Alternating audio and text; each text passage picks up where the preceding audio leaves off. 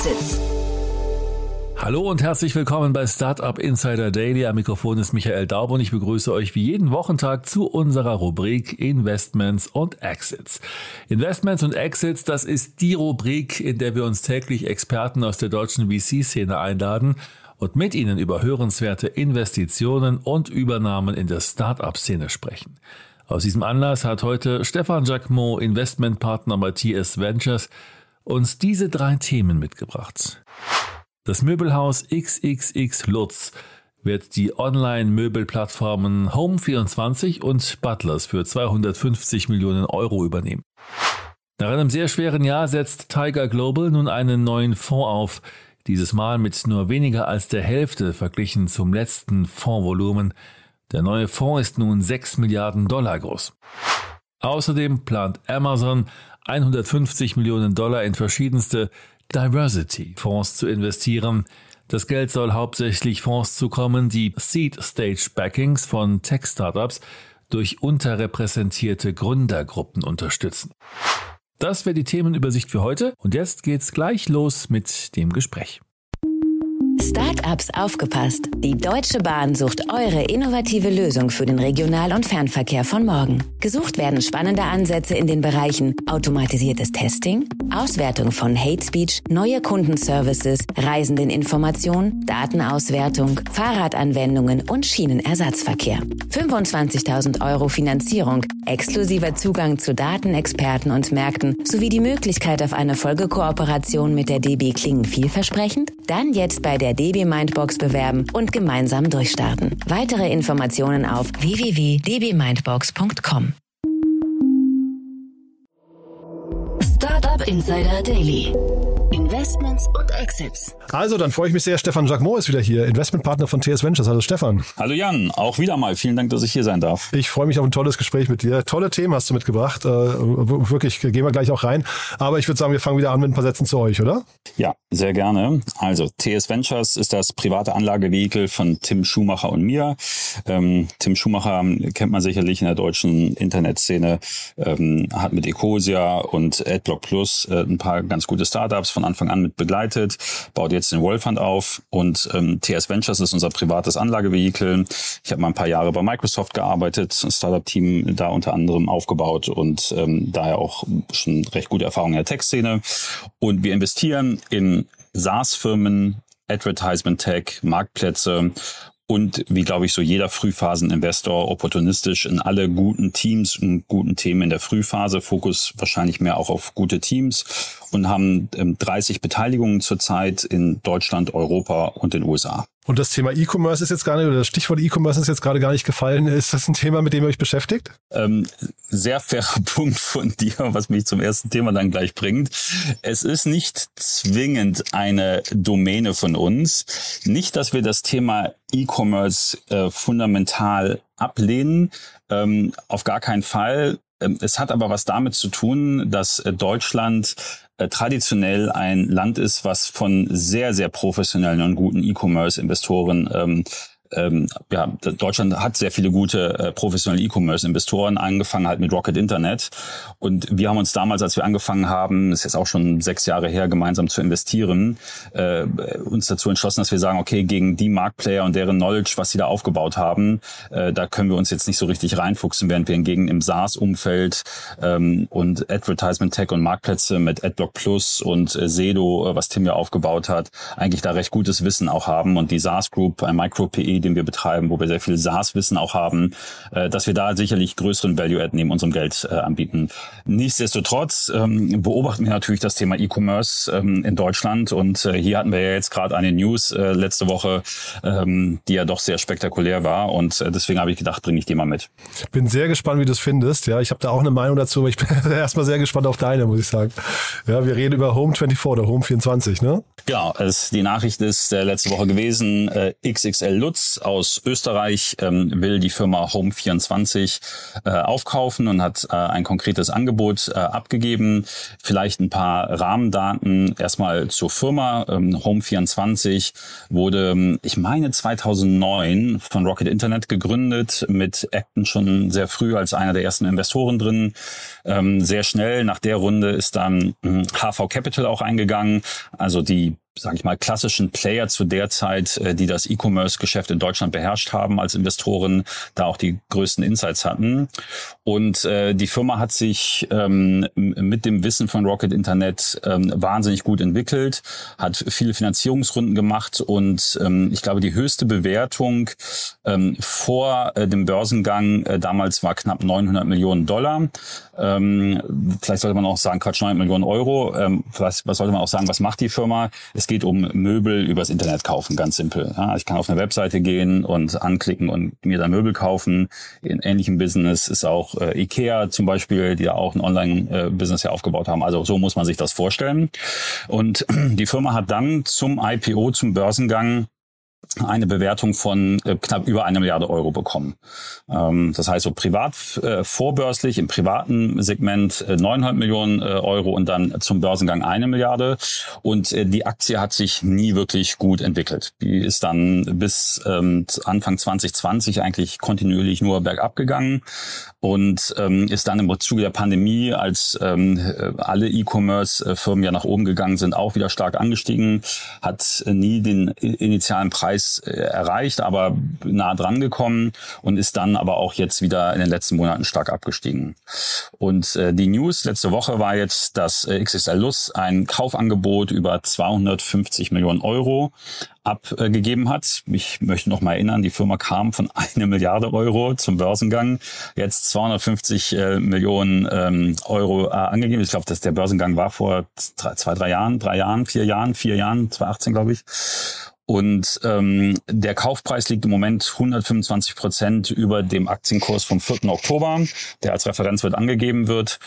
Und ähm, was auch interessant ist, ist, dass Home24 bei einem Kaufpreis von 250 Millionen Euro in 2021 650, 615 Millionen Euro ähm, äh, Umsatz gemacht hat. Hm. Außenumsatz, ne? Wichtig genau. dabei. Ja, das ist immer Außenumsatz. Ganz wichtige dann, ne? Größe, genau. ja. das ist richtig. Genau, das Außenumsatz. Ähm, ähm, bei der ganzen Analyse kann ich nicht sagen, welche Margen die Firma zieht und ob sich die Margen äh, verbessert haben über die Zeit. Aber genau 615 Millionen Euro Außenumsatz. Ähm, Vielleicht, äh, was noch spannend ist mitzuerwähnen, ist, ähm, dass mit ähm, Home24 XXL Lutz auch äh, die Kette Butlers mitkauft, ähm, weil Butlers ist im Dezember 2021, also jetzt vor zehn Monaten, elf Monaten, ähm, von Home24 gekauft worden und Butlers hat damals circa 90 Millionen ähm, Euro Umsatz gemacht.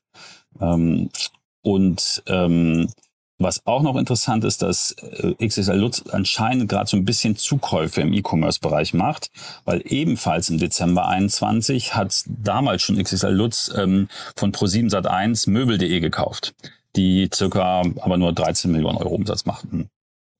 Und ähm, hier sind also ist jetzt eine Konsolidierung, die da vorantreiben, äh, hat da stattgefunden. Und ähm, ähm, ja, und spannend halt daran ist, ist finde ich, der Kaufpreis, äh, der, ähm, der jetzt da gezahlt wird. Und man kolportiert so ein bisschen in der Szene, schnappt da jetzt noch jemand anderes zu? Ähm, Wird es da vielleicht jemand anderes äh, geben, der kauft? Aber ich glaube das nicht. Ich glaube, so traurig das auch ist für die Investoren, die beim Börsengang noch drin waren, dass der Preis zum aktuellen Kaufpreis ähm, gerechtfertigt ist. Hm. Also man kann leider sagen, da ist eine richtige Wertvernichtungsmaschine entstanden, ne? muss, man, muss man leider so sagen. In das Unternehmen, ich habe geguckt, 172 Millionen Dollar sind reingeflossen äh, im Laufe der Zeit. Und wenn du jetzt überlegst, das Unternehmen ist jetzt 13 Jahre alt, das ist ein, das ist ein, eigentlich ein Desaster, was da jetzt gerade ähm, äh, passiert.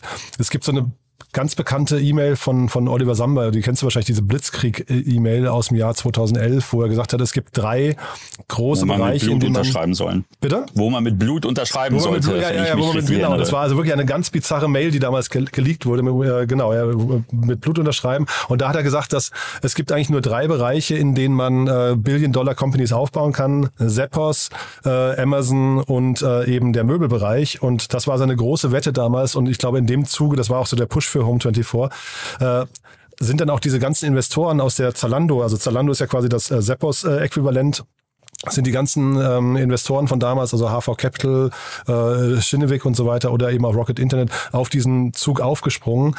Und man muss sagen, das ist einfach ein großer Irrtum. Das, also ich weiß nicht, ob du jetzt oder, oder ob du jetzt, ob man feststellen kann, dass einfach Möbel übers Internet nicht gekauft werden, ob das hinterher die, die Konklusion ist oder ob hier, wir, wir haben wahrscheinlich beide zu wenig interner, ne, ob da einfach Managementfehler passiert sind. Aber auf jeden Fall ist es ein sehr, sehr schlechtes Ergebnis, finde ich. Ja, also ähm, ich, ich sehe das auch so. Ähm, ich meine, es gehört zur Wahrheit dazu, dass sicherlich einige Investoren auf dem Weg dahin natürlich sehr reich geworden sind. Auch die Gründer werden Secondaries gemacht haben. Also es werden einige Player in diesem Markt ihr Geld gemacht haben, auch bei Börsengang äh, etwas platzieren können. Aber klar, die meisten werden oder gerade die, die bei IPO noch dabei waren, die Investoren, die werden noch drin gewesen sein und für die wird es ein Desaster sein. Und ähm, ja, ich glaube, dass es ähm, eine, eine Fehleinschätzung äh, war, ähm, dass das äh, nachhaltig äh, so ein erfolgreiches Business. Ich glaube, zu der Analyse kann man sehr fair kommen. Ähm, die Firmen, äh, wenn es ein nachhaltiges Business ist, ein nachhaltiger Trend ähm, zum E-Commerce ähm, äh, ist äh, im Möbelbereich, dann würde das auch mehr als 13 Jahre anhalten. Ähm, aber das macht es nicht. Und ähm, dementsprechend kann man diesen Ansatz, der damals in dieser E-Mail rumging, ähm, als gescheitert ansehen. Ähm, damals mit sehr viel Testosteron geschrieben, ist heute dann doch die Realität eingekehrt nach 13 Jahren. Nee, ist eigentlich interessant, ne, dass der, der Challenger quasi von dem Verteidiger gekauft wird. Das ist ja eigentlich auch sehr ungewöhnlich. Man würde ja eigentlich denken, dass dieser Verdrängungswettbewerb hier eigentlich ganz anders funktionieren sollte oder anders geplant war. Äh, du meinst, dass dann äh, XXL Lutz gekauft wird? Äh, ja, oder zumindest verschwindet. Also dass, dass, also dass XXL Lutz jetzt quasi der, der, der starke Player in diesem äh, Armdrücken ist, das hätte man wahrscheinlich nicht erwartet. Ich hätte jetzt gedacht, dass da, wenn diese Internet-Analogie oder diese, diese Erfolgsanalogie mit Zalando zum Beispiel, wenn, wenn man die hier adaptieren könnte, dann hätte ja eigentlich äh, Lutz unter Druck sein müssen. Das stimmt. Also ich denke sicherlich, dann, dass da Konsolidierung dann im, im Möbelmarkt ähm, ähm, passieren. Ähm, und das sehen wir auch in anderen Branchen. Als, ähm, als äh, Investor und als, als Tech-Gründer hast du aber prinzipiell ja immer zwei Exit-Kanäle, die gut funktionieren. Das eine ist der Börsengang ähm, und das zweite ist der Exit an einen Corporate.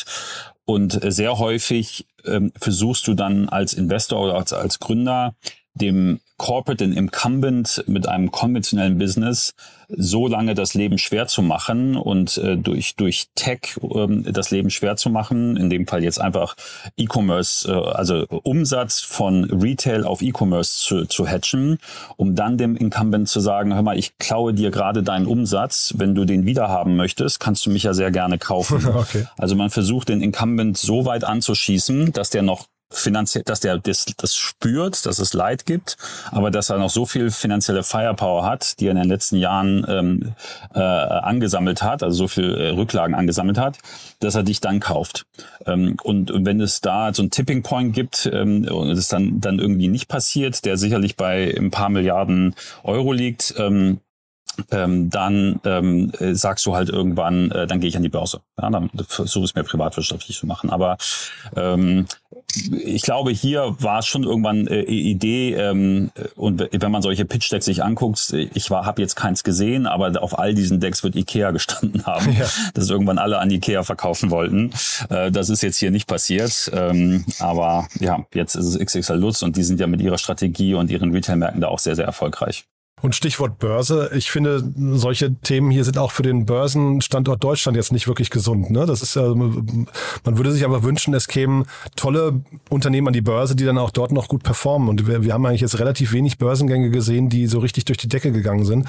Äh, und das ist jetzt hier, finde ich, das fast das, das traurige, äh, das, das traurige Beispiel nochmal, was das ganze Top von allen. Ja, ja, ja absolut. Und das, das ähm, Traurige daran ist, äh, dass die Bevölkerung, der Retail-Investor nicht von sowas profitiert. Also man möchte ja eigentlich, das Schöne wäre es für, eine gesunde Volkswirtschaft ist, äh, wenn ich solche Firmen äh, im privaten Bereich, also mit privaten Geld, privaten Investoren äh, anfinanziere, ähm, die Firmen einigermaßen erfolgreich sind, ich dann an das an die Börse den Exit mache und dann sozusagen Mom and Dad von der Straße ermögliche, an diesen Erfolgsgeschichten durch Aktienkäufe zu partizipieren und dann, wie es ja auch in den USA ist, halt auch, sagen wir mal, Teil meiner Rente durch einfach Aktienportfolios auf aufbaue. Und äh, das macht man ja heute mit ETFs und möglichst breit äh, verteilten Anlagenstrategien. Aber natürlich legt sich jeder mal wieder auch äh, so ein paar Liebhaberaktien rein in sein Portfolio. Und wenn man dann sagen könnte, Börsenstandort Deutschland, wie du richtigerweise sagst, ähm, wäre natürlich attraktiv, äh, wenn dann solche Titel funktionieren, wenn man dann sagen kann, äh, als, als äh, privater Anleger im, im mittleren Einkommenssegment, ich partizipiere an solchen äh, Tech-Titeln und habe dadurch äh, eine bessere Rente. Das wäre natürlich tatsächlich sehr schön.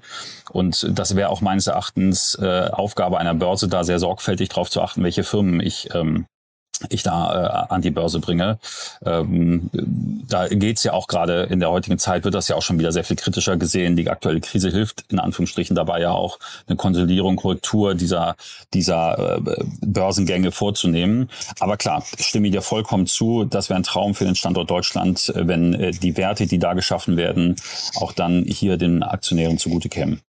Und du hast ja gerade schon die vorbörsliche Bewertung, also die private Bewertung äh, genannt, die ja hier tatsächlich einen, einen, riesengroßen Unterschied macht zu dem, was tatsächlich dann hinterher ähm, erzielt wurde an der Börse. Das ist vielleicht nochmal die Brücke jetzt zum zweiten Thema, das du mitgebracht hast, weil ähm, es gibt natürlich auch sehr viel Kapital im Markt, was dann hohe Bewertungen und hohe Multiples erfordert. Ne? Ähm, bevor ich das zweite Thema anschneide, Jan, lass mich noch kurz ein, zwei Zahlen zum aktuellen Deal geben, dann passt das zum zweiten Thema noch viel besser, Ach, perfekt, wenn, du, ja, wenn cool. du gestattest. Ja, ja, Logo.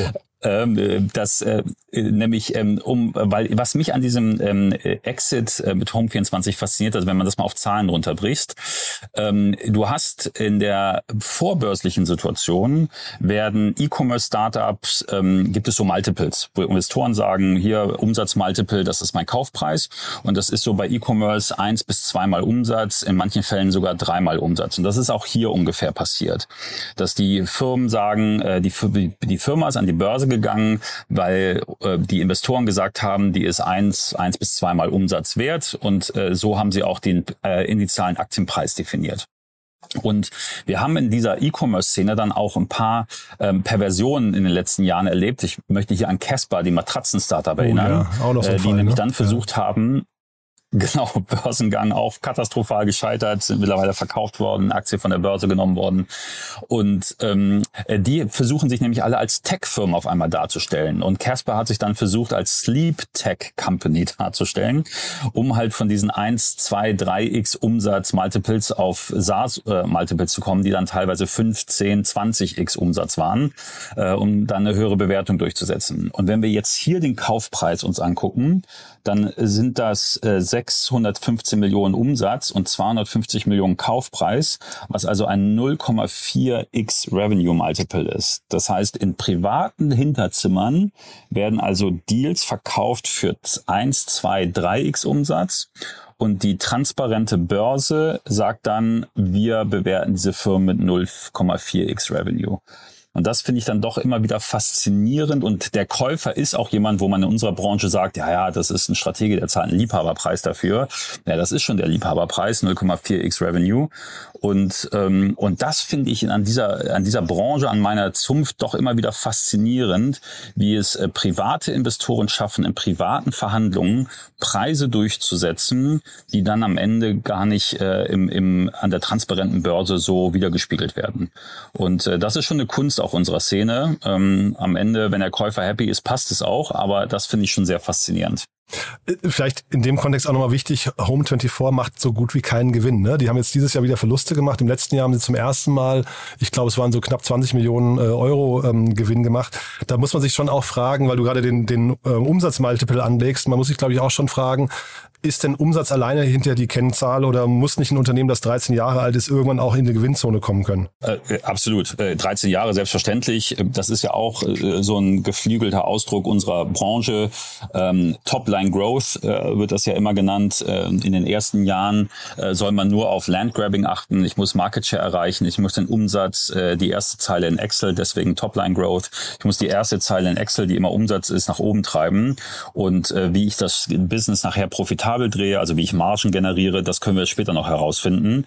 Und ähm, da ist sicherlich auch ein bisschen was dran. Das ist auch okay in den ersten Jahren, aber wie du richtig sagst, eine 13 Jahre alte Firma, wenn die nicht herausgefunden hat, wie ich eine Marge irgendwie generiere, dann ist da auch kein Business. Und das bringt wieder, was du ja gesagt hast, eingangs die Analyse mit ähm, äh, Mark, äh, Quatsch, Oliver Samba, ähm, dass, äh, dass das äh, nächste große äh, Schlachtfeld sein wird. Möbel stimmt ja offensichtlich nicht. Margen kann man da anscheinend nicht realisieren. Und dann ist es auch kein Business, wenn ich keine Marge habe. Du, dann lass uns trotzdem mal zum zweiten Thema gehen, weil wie gesagt, da kommt ja eben Druck Druck in den Markt rein, weil so viel Kapital da auch geflossen ist. Aber es wird ein bisschen weniger, ne? Äh, das ist richtig. Ähm, wo wir also gerade von äh, privaten äh, Be Be Bewertungen reden, die privat nach oben getrieben werden. Die Nachricht, um die es hier geht, ist, dass äh, Tiger Global äh, wieder einen neuen Fonds auflegt, der diesmal aber nur halb so groß ist wie der, den sie beim letzten Mal aufgelegt haben.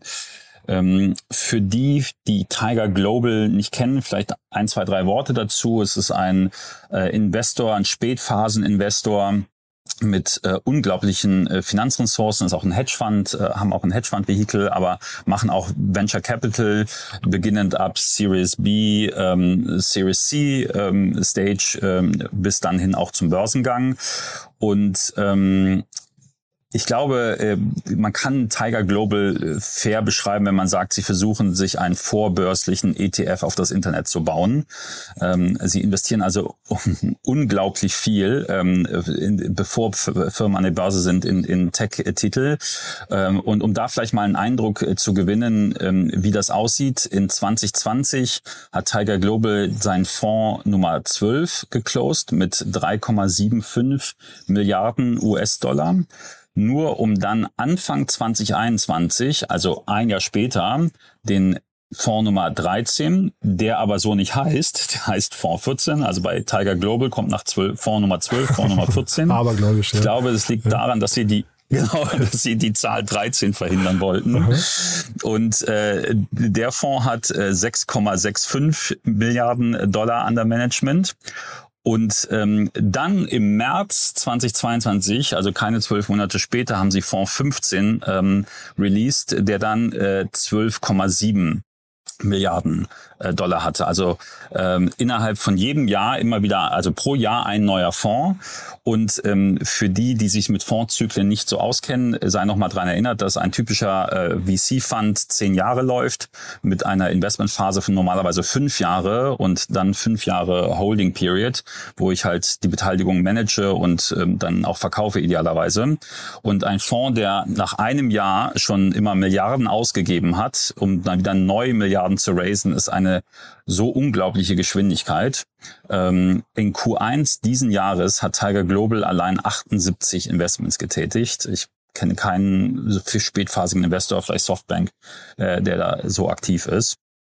Und ähm, ja, die News ist jetzt, dass der, dass der Fonds Nummer 16, der jetzt rauskommt, ähm, also vor 15 zur Erinnerung hatte 12,7 Milliarden Dollar und jetzt Fonds 16 ähm, hat nur noch ähm, 6, äh, Schlag mich tot, 6,5 glaube ich. Genau, nee, 6, 6 Milliarden. 6 Milliarden äh, Dollar Bewertung. Also sammeln Sie ein. Das ist Fonds 16. Und ähm, wir haben ja eben über Bewertungen geredet, ähm, die privat in der Privatwirtschaft nach oben getrieben werden, bevor sie an die Börse gehen. Auch hier mal ein sehr ähm, äh, plakatives Beispiel von Tiger Global. Die haben zum Beispiel in Hopin investiert. Ähm, das dürfte einigen aus der Tech-Startup-Szene was sagen. Das ist ein, eine Software, ein Tool, mit dem ich virtuelle Events organisieren kann. Ähm, die Firma ist 2019, also vor drei Jahren, gegründet worden und ist von Tiger Global, in, äh, als sie eingestiegen sind, mit 7,8 Milliarden Dollar bewertet worden. Drei Jahre alte Firma, Pandemie, Online-Event, 7,8 Milliarden. Ich weiß nicht, was die Bewertung heute ist, aber es dürfte nur ein Bruchteil von dem sein, äh, was Tiger Global den damals an Bewertung gegeben hat. Und Tiger Global hat zurzeit 118 Unicorns in ihrem Portfolio und davon dürften die meisten äh, ihre Bewertung auch in diesen privaten Runden bekommen haben. Und da habe ich jetzt auch meine Zweifel, dass das so standhalten wird, wenn wir sehen, wie die Tech-Titel an der Nasdaq ähm, in den letzten 19, 11 Monaten, also nach November 21 abgestürzt sind. Ähm, und äh, deswegen ist so meine Vermutung, entweder ist Tiger Global müde geworden, was seine Investmentgeschwindigkeit angeht. Deswegen wollen sie nur noch 6 Milliarden haben statt 12. Oder was ich für wahrscheinlicher halte, das Marktumfeld und gegebenenfalls auch die eigenen Eskalationen bei Bewertungen zollen so langsam den Tribut und sie können einfach die Pace nicht mehr mitgehen. Ja, also die Strategie von Tiger Global ist ja wirklich sehr einmalig. Ne? Diese Geschwindigkeit dieser ähm, 78 Investments in Q1, das, das ist wirklich ein bisschen verrückt, finde ich. Ne? Und sie zahlen ja in der Regel auch Bewertungen, ähm, du hast zum Beispiel von Hopin äh, ähm, gerade genannt, die deutlich über dem über den Vorrunden liegen. Das heißt, sie, sie pushen die Unternehmen irgendwie, um da in diese Deals reinzukommen. Äh, und nur weil ein Unternehmen mal ein Unicorn war, heißt ja nicht, dass es ein Unicorn geblieben ist. Also diese 120 äh, oder was es waren, Unicorns, äh, wahrscheinlich gab es da zahlreiche, ähm, äh, weiß nicht, Neubewertungen. Und dann kann ich mir schon vorstellen, dass so, so ein Tiger Global sich trotz des guten Namens äh, einfach schwer tut, so einen Fonds in der ähnlichen Größenordnung wie beim letzten Mal zu, zu closen. Zumal der ja jetzt, ähm, äh, das ist ja jetzt quasi nur die Ankündigung, das ist ja noch nicht der erste, das erste Closing, was sie verkündet haben, sondern nur die Ankündigung, dass sie den, den, den raisen. Und sie gehen ja jetzt, äh, was ich spannend fand, mit einem äh, Abschlag auf ihre Management-Fee sogar raus. Ne? Das ist ja auch nicht so als, als ähm, ist ja, das machst du ja nicht, wenn dir das Geld nachgeworfen wird. Ja, also der Sweetener ist hier, dass ähm, man angeblich ähm, nur laut den Unterlagen eins, äh, für die Investoren, die bis zum First Closing investieren, nur 1,75 Prozent Management-Fee auf ihr Geld zahlen müssen. Ähm, als Referenz ähm, normal sind zwei Prozent. 0,25 ähm, Prozentpunkte äh, macht aber, wenn man, sage ich mal, Tiger Global Investor ist und da zwei, dreistellige Millionenbeträge investiert, sind 0,25 äh, Prozentpunkte da schon ähm, einiges, die man sich da einspart, äh, die man da nicht ans Management äh, zahlt. Ja, und das wird wahrscheinlich auch so ein Beitrag oder es zeigt an, äh, dass das Geld nicht mehr ganz so locker sitzt. Ähm, auch hier, Sie haben ja Ihren Fonds im März 2022 ähm, äh, geclosed, Ihren letzten. Und zur Erinnerung, wir hatten ja Ende letzten Jahres ähm, die höchsten Bewertungen in der Tech-Branche. Ähm, auf diesem Rückenwind werden die das noch geraced haben und jetzt halt auch äh, einen harten Aufschlag erleben. Und äh, die 118 Unicorns, die du ansparst, wie da die Bewertung ist, hm, das ist ja leider so ein bisschen den Trick, den ich als äh, VC machen kann.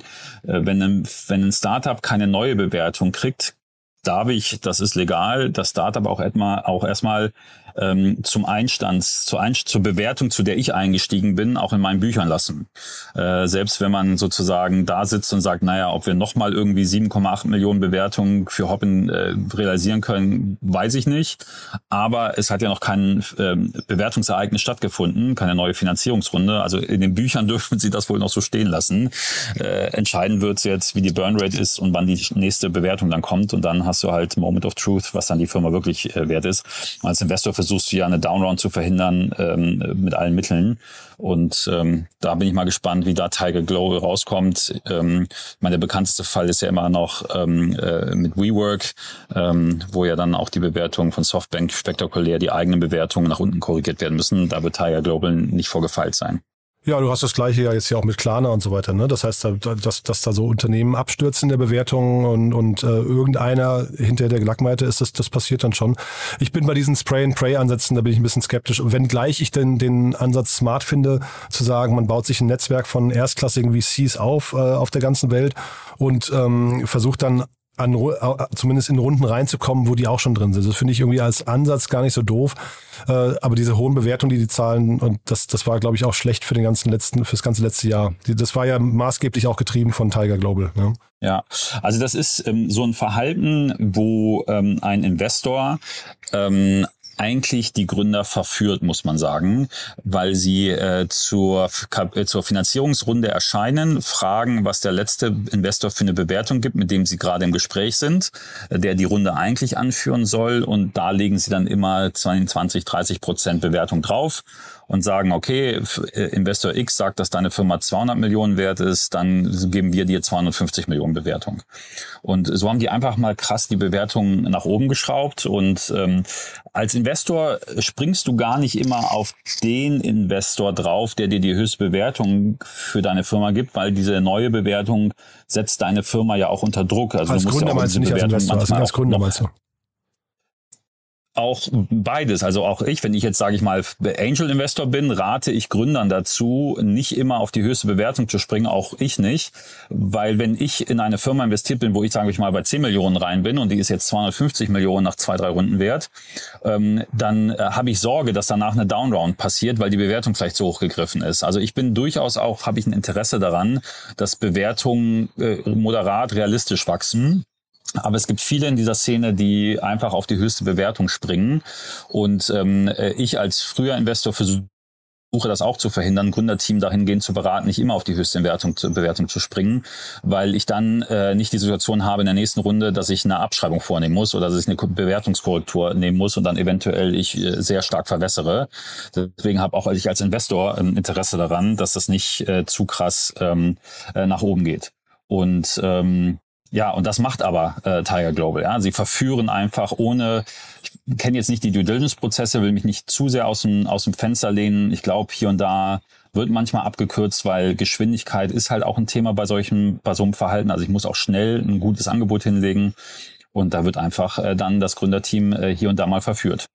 Ähm, also irgendwie kriegen sie auch das Geld. Ich meine, du bist jetzt, um mal positiv auch zu sagen, du kriegst nicht Milliarden äh, von Dollar, wenn du jetzt gar nichts kannst. Deswegen will ich es jetzt nicht in, in Tiger Global Kritik zu sehr ausarten lassen.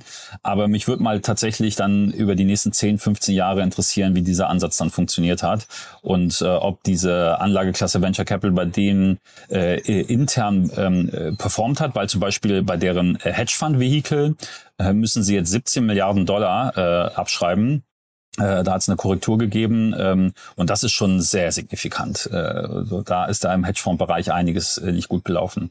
Und ähm, ja, bin mal gespannt. Äh, da werden wir vielleicht auch über ein paar Jahre dann erfahren, wie gut diese Strategie funktioniert hat. Total. Bleiben wir auf jeden Fall dran. Du hast noch ein drittes Thema mitgebracht mit Blick auf die Uhr, Stefan. Das finde ich aber jetzt nochmal irgendwie, das ist so ein schöner Schlussakkord eigentlich, ne? Genau, sehr schöner Schlussakkord. Was ist die ähm, dritte Nachricht? Ähm, Amazon, kleiner Cut äh, zu den, zu den äh, sehr kapitalistischen Themen. Amazon hat verkündet, dass sie 150 Millionen Dollar über den sogenannten Amazon Catalyst Capital Fund ähm, finanzieren werden und sie werden das in Fund of Funds ähm, investieren. Ähm, das heißt, Amazon hat verkündet, dass sie, äh, dass sich zehn Fonds bewerben können, die vor allem Geld in unterrepräsentierte Gründerinnen und Gründer der Frühphase investieren. Also Ziel ist es, in Pre-Seed und Seed-Startups zu investieren, ähm, die von farbigen, Latinos, indigenen Leuten, äh, äh, Frauen, LGBTQ-Gründer ähm, aufgebaut werden, die, wo man ja in unserer Szene sagt, ähm, die unterrepräsentiert sind, die es ähm, äh, ähm, in unserer Szene auch manchmal schwieriger haben, Funding zu bekommen, weil die Investoren äh, nicht äh, aus diesen ähm, gleichen Kreisen kommen. Und äh, das finde ich eine sehr schöne Nachricht, dass es da einen, einen Fonds gibt, der sagt, wir unterstützen zehn Fonds. Darunter zählt zum Beispiel Techstars, ähm, Collide Capital, Share Ventures und auch Energy Impact Partners. Äh, die sitzen ähm, auch hier in Köln, wo wir ja sitzen, äh, sitzt ein äh, Europabüro von denen, ähm, die sich auch auf Climate Tech-Themen äh, fokussieren. Und die vier sind schon ausgewählt. Und es können also noch sechs Fonds sich bewerben, ähm, die halt äh, diese unterrepräsentierten Gruppen in der Gründungsphase unterstützen. Und man bekommt von Amazon nicht nur Geld, sondern auch Amazon Executives geben dann auch Mentorship dazu. Das heißt, äh, die Fonds, die diesen Amazon Catalyst äh, Capital Fund investieren, äh, können ihre Startups auch dann sich von Amazon Executives coachen lassen. Das finde ich eine sehr, sehr schöne äh, Initiative, weil diese Welt muss bunter werden. Diese Welt muss einfach mehrere diverse Gründerinnen und Gründer haben. Und das funktioniert leider in der Startup-Szene oft auch nur mit Geld. Das gehört leider zur Wahrheit dazu. Und da finde ich es gut, dass so ein Tech-Player wie Amazon ähm, in deren Rahmen beschauliche Summe, aber ich will es auch nicht kleinreden, äh, sollen auch erstmal andere kommen, die 150 Millionen geben, ähm, da 150 Millionen allokieren. Ich finde es ein super Projekt, muss ich sagen. Also das hat Vorbildcharakter, finde ich. Das können andere genauso eins zu eins äh, adaptieren. Und ich finde die Summe auch ähm, durchaus beachtlich. Das ist natürlich, Amazon ist ein Riese, dafür die ist das vielleicht ist keine Größenordnung, aber 150 Millionen ist eine, eine stattliche Summe. Damit kann man was bewegen. Und der, dieses, dieses Prinzip Fund of Funds, das finde ich auch genau richtig, dass da, da sag mal, haben sie die Möglichkeit, glaube ich, das möglichst breit zu streuen dadurch auch, ne? Und, und müssen sich eigene, eigene Infrastrukturen aufbauen, etc. Also ich finde das super. Wirklich uneingeschränkt. Ja. Also ganz, ganz tolles Projekt. Sehr gut. Ja. Was, was hindert andere da jetzt, äh, das, das Gleiche auch zu machen? Eigentlich gar nichts. Ne? Das ist einfach, das muss man nur wollen. Das muss man tatsächlich nur wollen. Ähm, die Tech-Branche hat in den letzten Jahren ja unglaubliche Gewinne eingefahren ähm, und äh, die Gewinne werden ähm, in Rücklagen gebildet, werden privatisiert ähm, und ähm, eigentlich äh, sollten solche Gewinne äh, jetzt nicht in das 37. Billionärs äh, Ich fliege mal ins Weltraum Projekt gesteckt werden, sondern für solche Themen äh, investiert werden. Ähm, weil das, glaube ich, bringt äh, diesen Planeten, bringt die Gesellschaft, äh, bringt die Tech-Branche äh, weiter voran, als wenn der 34. Milliardär auch nochmal ins Weltall geflogen ist. Ähm, und deswegen, es hindert wirklich nur daran, das zu wollen. Ja, man muss es einfach nur wollen. Und das äh, Schöne ist, wenn es gut läuft, kriege ich ja auch eine Verzinsung aufs Geld. Das heißt, es ist ja nicht eine Spende, ich kriege es ja auch wieder. Also ich äh, mache ja ein Investment. Aber auch selbst, wenn es äh, nicht funktionieren sollte, weil man vielleicht einige Themen erstmal anschieben muss, ist das eine, finde ich, eine sehr gerechtfertigte Steuer in Anführungsstrichen, darauf sowas mal anzuschieben. Ähm, das ist, äh, das machen wir in Deutschland ja auch schon sehr viel mit Stiftungen, ähm, wo dann auch äh, erfolgreiche Unternehmer ihre äh, ihre Firmenanteile in Stiftungen überführen. Ähm, das gibt's in den USA in, der Form nicht ganz so und da finde ich sind solche Initiativen einfach eine sehr sehr gute Idee und da sollte es mehr Tech-Titel aus den USA geben, Tech-Unternehmen, die das machen oder auch mehr Stiftungen in Deutschland, die solche Initiativen unterstützen. Perfektes Schlusswort, Stefan. Nichts mehr hinzuzufügen. Hat mir großen Spaß gemacht. Wer darf sich bei euch melden? Bei uns äh, dürfen sich gerne äh, Gründerinnen und Gründer melden mit einer tollen Idee, Frühphase, ähm, Tech-Bereich, SaaS sehr gerne. Ähm, einfach E-Mail an stefan at tsventures.io oder mich auf LinkedIn ähm, kontaktieren, Stefan mit PH. Äh, einfach auf LinkedIn kontaktieren und ich freue mich über die Nachrichten, die da kommen. Super. Also weniger E-Commerce und nicht so richtig viel Möbel, ne? Habe ich rausgehört. Cool. genau, nee, nicht so viel Möbel. Das Alles passt nicht so richtig. Perfekt. Du, dann hat es mir großen Spaß gemacht. Danke, dass du da warst und bis zum nächsten Mal, ja? Danke dir, Jan. Bis zum nächsten Mal. Startup Insider Daily, Investments und Exits. Der tägliche Dialog mit Experten aus der VC-Szene. Das waren die Einordnungen von Stefan Jacquemot, Investmentpartner bei TS Ventures, zu der Übernahme von Home24, dem neuen Tiger Global Fonds und Amazons Investitionspläne in Diverse Tech Startup Founders im Gespräch mit Jan Thomas. Das war's fürs Erste mit Investments und Exits. Vielleicht schaltet ihr noch später in unserer Mittagsausgabe ein, wo wir Finn Hensel, Founder und Managing Director von der Sanity Group, anlässlich einer Series B Finanzierungsrunde in Höhe von 37,6 Millionen Euro zu uns eingeladen haben. Wenn nicht, hören wir uns hoffentlich morgen in der nächsten Ausgabe wieder. Am Mikrofon war Michael Daub. Ich verabschiede mich. Bis dahin.